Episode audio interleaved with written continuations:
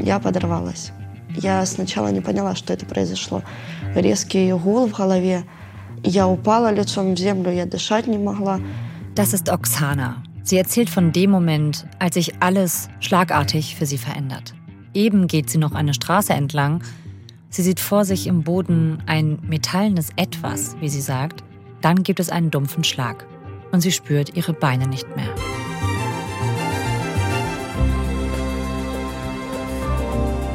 Oksana kommt aus der Ukraine und es geht heute um ihre Geschichte.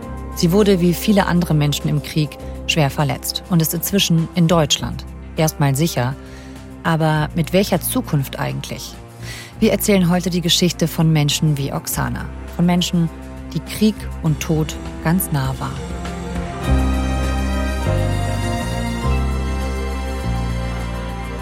Ein Jahr Krieg in der Ukraine. Wir wollen diesem Krieg heute Gesichter geben. Zusammen mit Lennart Bannholzer vom NDR. Für eine Doku hat er Oksana und andere Menschen begleitet, die verletzt aus der Ukraine nach Deutschland kommen. Ja, und was dann eigentlich? Ihr hört 11KM, der Tagesschau-Podcast. Elf Kilometer geht es bis zum tiefsten erreichbaren Punkt der Erde, im Marianengraben, tief im Ozean. Elf Kilometer, 11 km, das ist unser Versprechen. Ein Thema in aller Tiefe. Mein Name ist Viktoria Michalzack. Heute ist Dienstag, der 21. Februar. Und in dieser Woche jährt sich der russische Überfall auf die Ukraine. Alles klar, dann würde ich sagen, Lennart, herzlich willkommen. Moin. Oksana kommt aus der Ukraine. Sie ist 24 Jahre alt und Oksana hat bis März vergangenen Jahres in Lysychansk gelebt. Das ist sehr im Osten der Ukraine und ist eine Stadt, die mittlerweile von Russland besetzt worden ist. Und diese Stadt, die war zu Beginn des Krieges in der Ukraine beziehungsweise zu Beginn der Invasion ab Februar schwer umkämpft und ähm, Oksana war noch relativ lange da. Die hat zwei kleine Kinder und sie war da und war auf dem Weg in eine Schule, um dort humanitäre Hilfe abzuholen, die da ausgegeben wurde. Die Situation in der Stadt war ähm, zu dem Zeitpunkt schon sehr schlecht. Also es gab immer wieder ähm, Angriffe und ähm, Beschuss. Mhm. Und deswegen ist die ähm, Versorgung mit Lebensmitteln in der Stadt immer schwerer und schwerer geworden. Ah, sie wollte was zu essen holen da. Sie wollte was zu essen holen, ja. Mhm, okay.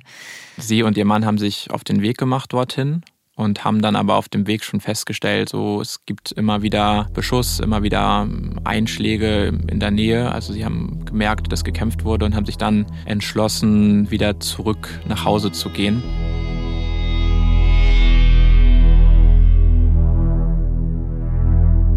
Ja, also sie hat das so erzählt, dann gehen sie einen Weg entlang, sind beide in dieser Stadt groß geworden, also sie gehen einen Weg entlang, es muss eine kleine Seitenstraße sein, ein Weg, den sie ihr Leben lang immer gegangen sind. Oksana geht ein bisschen voraus, ihr Mann ist dabei und noch ein Freund. Und Oksana geht ein bisschen voraus, die beiden sind kurz stehen geblieben und unterhalten sich. Und sie sieht dann etwas auf dem Boden и увидела в стороне торчит снаряд. Э, ich wusste nicht, ob das eine Mine ist und wenn ja, ob sie noch scharf ist. Ich bin stehen geblieben und mein Freund hat gerufen, warte, geh nicht weiter. Und dann hat sie sich umgedreht zu ihrem äh, Freund und hat gesagt so, ey, guck mal, da ist irgendwie was. Und er meinte, oh, pass auf, geh, geh am besten vorsichtig zurück. Mhm. Und es war aber schon zu spät. Also es gab dann eine Explosion und Oksana lag plötzlich auf dem Boden. Ich habe meine Beine nicht gespürt. Es hat sich angefühlt, als ob sie in einem Loch wären. Sie spürt, dass irgendwas mit ihren Beinen ist. So, sie spürt, dass die irgendwie schwer sind und dann versteht sie aber auch relativ schnell, dass die Beine ab sind. Also sie hat in dem Moment ihre beiden Beine verloren. Und dann spürt sie auch noch, dass sie auch an der Hand verletzt ist und dass ihr mehrere Finger fehlen.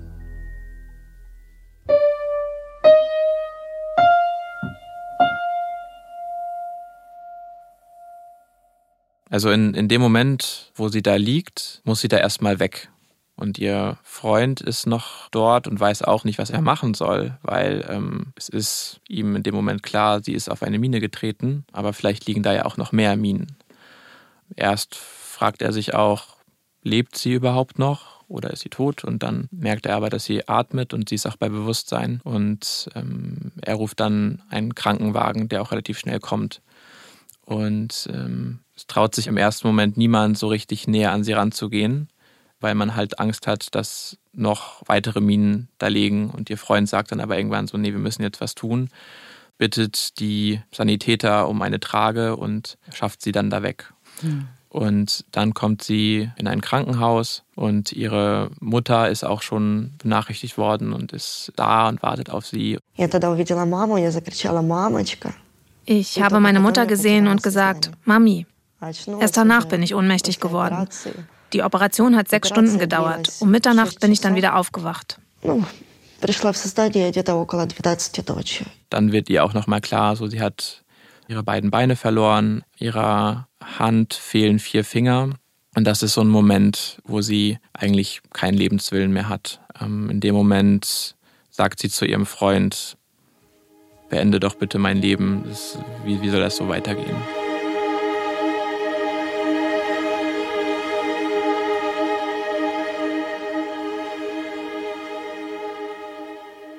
Sie will also unter diesen Umständen nicht weiterleben, sagt sie. Das hat dir also Oksana so erzählt, später, als es ihr wieder besser geht. Bevor du ihre Geschichte weiter erzählst, du hast für deinen Film auch einen anderen Ukrainer getroffen, der auch schwer verletzt wurde in dem Krieg. Wer ist das? Igor ist Berufssoldat und als der Krieg am 24. Februar beginnt, ist er im Westen der Ukraine auf einem Truppenübungsplatz. Und als dann die Russen angreifen und Kiew belagert und umkämpft wird, da wird seine Einheit in die Nähe von Kiew verlegt. Und Igors Aufgabe ist es, Minen zu legen und Minen auch zu räumen. So, das heißt, so in den ersten Kriegstagen ähm, ist er einer von denjenigen, die Minen legen, um den russischen Angriff zu stoppen, beziehungsweise er sprengt auch Brücken. Also er ist so ein Spezialist, ähm, man würde wahrscheinlich Pionier sagen. Und so vergehen für ihn die ersten Kriegstage und irgendwann rücken die Russen von, von Kiew ab und es gibt ein großes Gebiet, was einfach vermint ist. Und seine Aufgabe ist es dann, diese Minen zu entfernen. Und bei einer Entschärfung löst er dann versehentlich eine Mine aus und wird verletzt. Also er verliert einen Fuß und die Finger an einer Hand. Der Igor ist Soldat, Berufssoldat. Was hat er für einen Blick darauf, auf das, was da passiert ist? Vielleicht auch auf diesen Krieg? Ja, also man, man muss dazu sagen, Igor wollte schon als Kind Soldat werden. Also Igor ist mittlerweile 45 Jahre alt und er ist ähm, direkt nach der Schule auf die Militärschule gegangen und ist Soldat geworden. Im Krieg haben alle Angst. Aber man kann einfach Angst haben und erstarren oder man kann seine Arbeit machen. Als ich auf die Mine getreten bin, habe ich sofort meinen Zustand bewertet und gewusst, ich werde leben. Das war das Wichtigste. Und deswegen hat er da so einen relativ realistischen Blick. Also er löst diese Mine aus, er liegt auf dem Boden, er merkt, okay, das ist mir passiert, ich habe mein Bein verloren, an der Hand fehlt was, aber er merkt auch, ich kann mit dieser Verletzung überleben.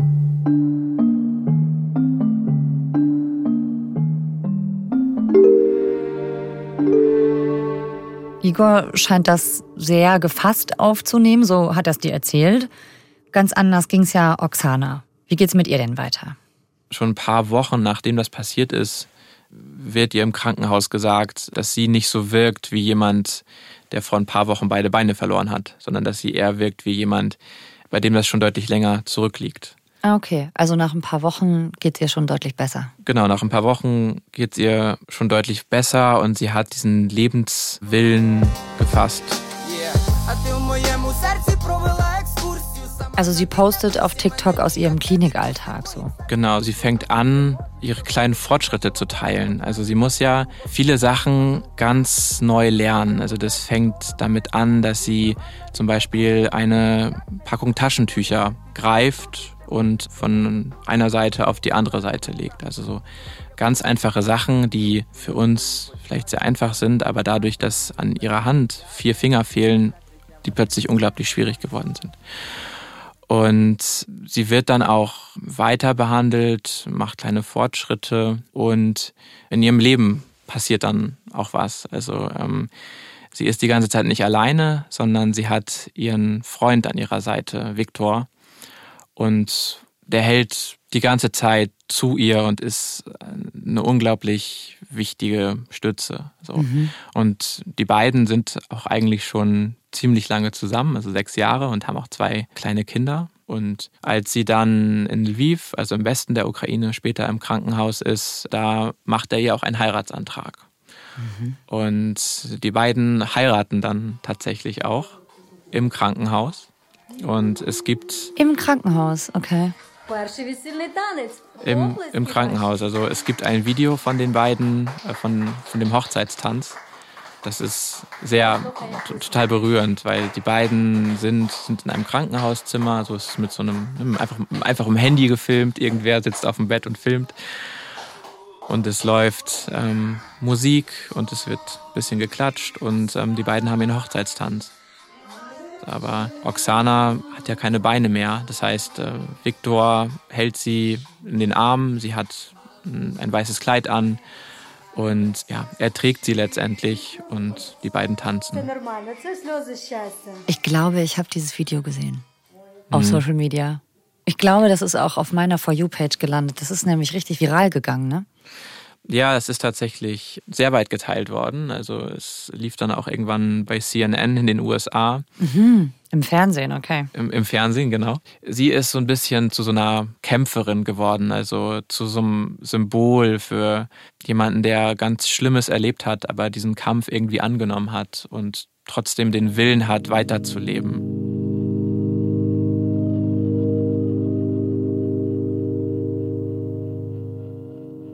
Dieses neue Leben, das führt Oksana, aber auch Igor, den verwundeten Soldaten, nach Deutschland. Oksana und Igor kommen nach Deutschland. Wie landen sie hier? Wie passiert das? Also es gibt die Möglichkeit, dass Verwundete aus der Ukraine in Deutschland behandelt werden. Also die EU leistet Nothilfe und über diese Nothilfe kommen eben auch einige der Verletzten hierher und landen dann zum Beispiel hier in Hamburg.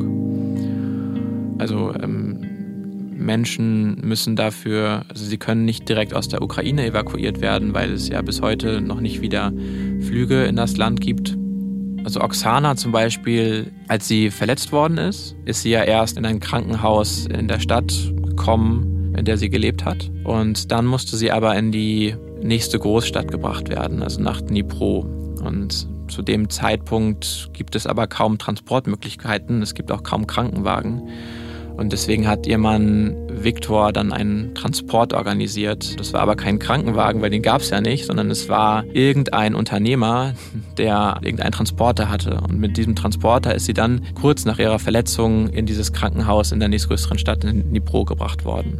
Hm. So, und dort war ja die Reise dann aber noch lange nicht zu Ende, sondern dann ging es von dort nach Lviv, also einmal quer durchs Land, knapp 1000 Kilometer. Und erst von dort konnte sie dann weiter transportiert werden nach Polen äh, mit einem Krankenwagen und von dort konnte sie dann eben dann endlich mit einem Flugzeug nach Deutschland geflogen werden. Hm. Also eine echt aufwendige Reise auch in ihrem Zustand, ne? Und ihr wart auch mal am Flughafen dabei, als so ein Flugzeug mit Verletzten angekommen ist, ne? Genau, also das war nicht der Transport, mit dem Igor oder Oksana angekommen sind, sondern ein bisschen später. Aber diese Flüge finden eben alle paar Wochen statt. Hello, welcome to Hamburg. Hello. Are there any difficulties with the patients? Es gibt dann so ein Großaufgebot von Krankenwagen am Flughafen. Es werden nämlich immer mehrere Verletzte auf einmal gebracht. Also das sind so zwischen 9 und 30 Personen, die auf einmal hergebracht werden. Und die werden dann vom Flughafen aus auf verschiedene Krankenhäuser verteilt. Mhm. Wie viele Leute waren das dann? Wie viele Verletzte wurden da nach Deutschland gebracht? Also acht Flüge nach Hamburg. Mhm. Deutschlandweit waren es noch mehr. Und es wurden insgesamt ähm, 600 Personen nach Deutschland gebracht im vergangenen Jahr. Zwei davon sind Oksana und Igor. Und dann sind sie da in Hamburg.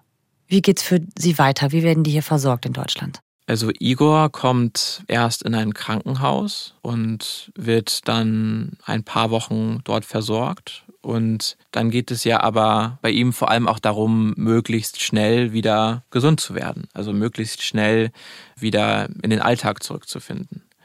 Nachdem er dann aus dem Krankenhaus entlassen worden ist, geht es vor allem für ihn darum, eine Prothese zu bekommen und auf dieser Prothese auch wieder laufen zu lernen. Also Igor möchte ja möglichst schnell vorankommen. Also er möchte möglichst bald zurück. Es ist aber gleichzeitig wichtig, dass das Bein gleichmäßig belastet wird, dass er, dass er langsam lernt, es wieder zu benutzen. Mhm. Und er möchte aber möglichst schnell sein. Deswegen gibt es dann in der Reha so Situationen, wo seine Therapeutin mhm. ihn sogar bremsen muss. Also, ich möchte nun von Ihnen mal sehen, wie Sie die Schräge gehen. Was macht er dann? Also, wobei muss sie ihn da bremsen? Läuft er zu schnell, oder? Versuchen Sie von innen nach außen zu gehen. Hm? Ja? Как бы, э, когда четыре ноги, можно запутаться. Da passiert es dann zum Beispiel, dass er darüber geht, zu schnell ist, wegrutscht und seine Ergotherapeutin ihn erstmal, ähm, naja, nicht, nicht auffangen, aber so ein bisschen einfangen muss und mhm. ihn so ein bisschen bremsen muss, damit es nicht alles zu schnell geht. Ja? Powinniście. Powinniście. Er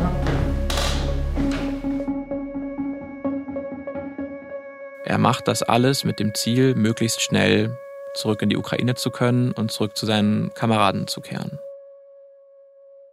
Man hätte ja auch denken können, wenn einem sowas passiert, dann möchte man nie wieder was mit Krieg zu tun haben, ne? Aber er möchte zurück an die Front.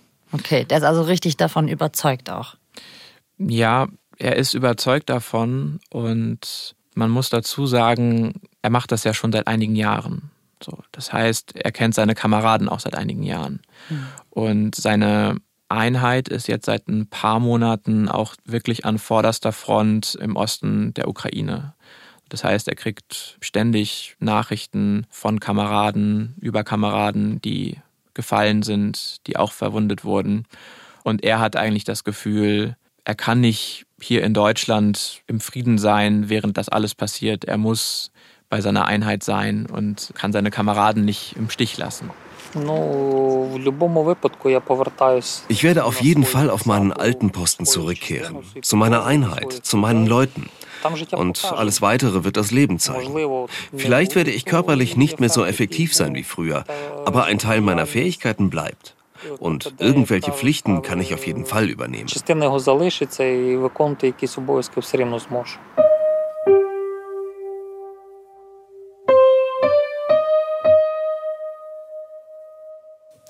Und wie ist es denn bei Oksana?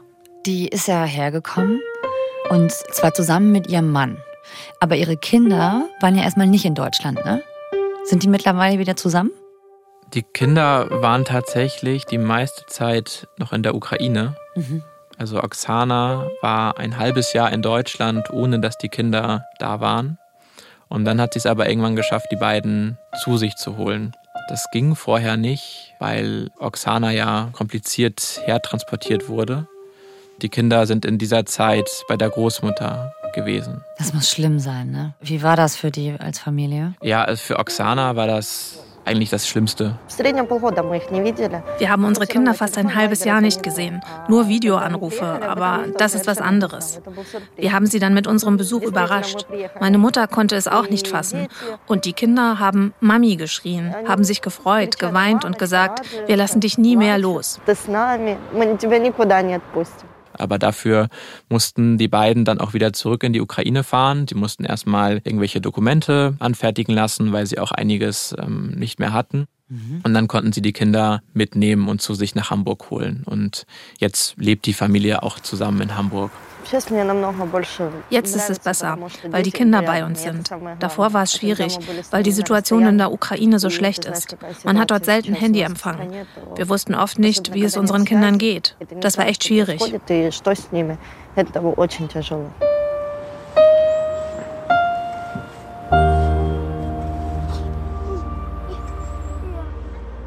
Wie geht's denn für Sie weiter in Ihrem Alltag in Deutschland? Also sie versucht hier anzukommen und sich einzuleben. Weil es auch immer wieder Zeiten gibt, wo sie einfach nur warten kann. Also jetzt gerade wartet sie zum Beispiel auf die nächsten Prothesen und muss auch einfach darauf warten, dass die Beine sich zurückbilden.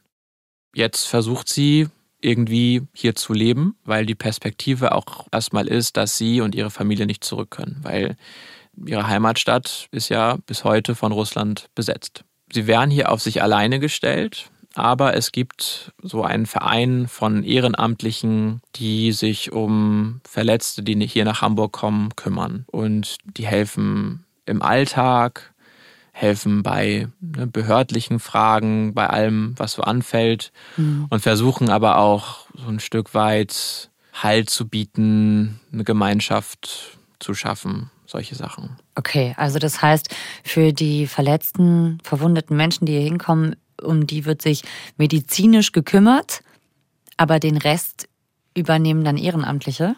Ja, also es ist tatsächlich so, in dem Moment, wo die Menschen aus dem Krankenhaus entlassen werden, da sind sie mehr oder weniger auf sich alleine gestellt.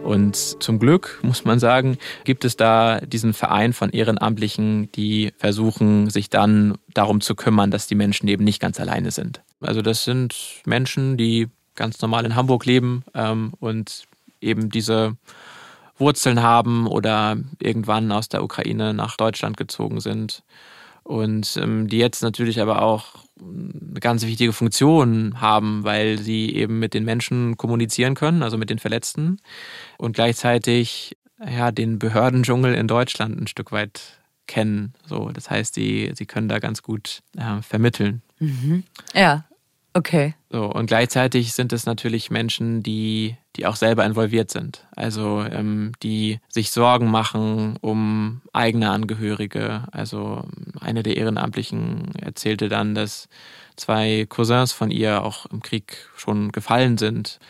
Und die andere erzählte, dass sie selber ähm, Menschen aus ihrer Familie aufgenommen hat, die geflüchtet sind. So, das heißt, das sind alles Menschen, die ich glaube, man kann das so sagen, seit einem Jahr auch in einem Ausnahmezustand leben und die jetzt sich zusätzlich noch um diese Verletzten kümmern. Und seit dem 24. Februar haben sich viele Leben verändert. So, das betrifft natürlich die Menschen, die in der Ukraine sind, ganz besonders. Das betrifft dann aber natürlich so Menschen wie Igor oder Oksana, deren Leben jetzt ein ganz anderes sein wird, mhm. was für eins auch immer. Meine Sicht auf das Leben hat sich verändert. Mein Mann sagt, Gott gibt uns keine Hindernisse, die wir nicht schaffen können, keine Aufgabe, die wir nicht bewältigen können. Wir sind stark. Wir müssen für das Leben kämpfen und für die Kinder leben.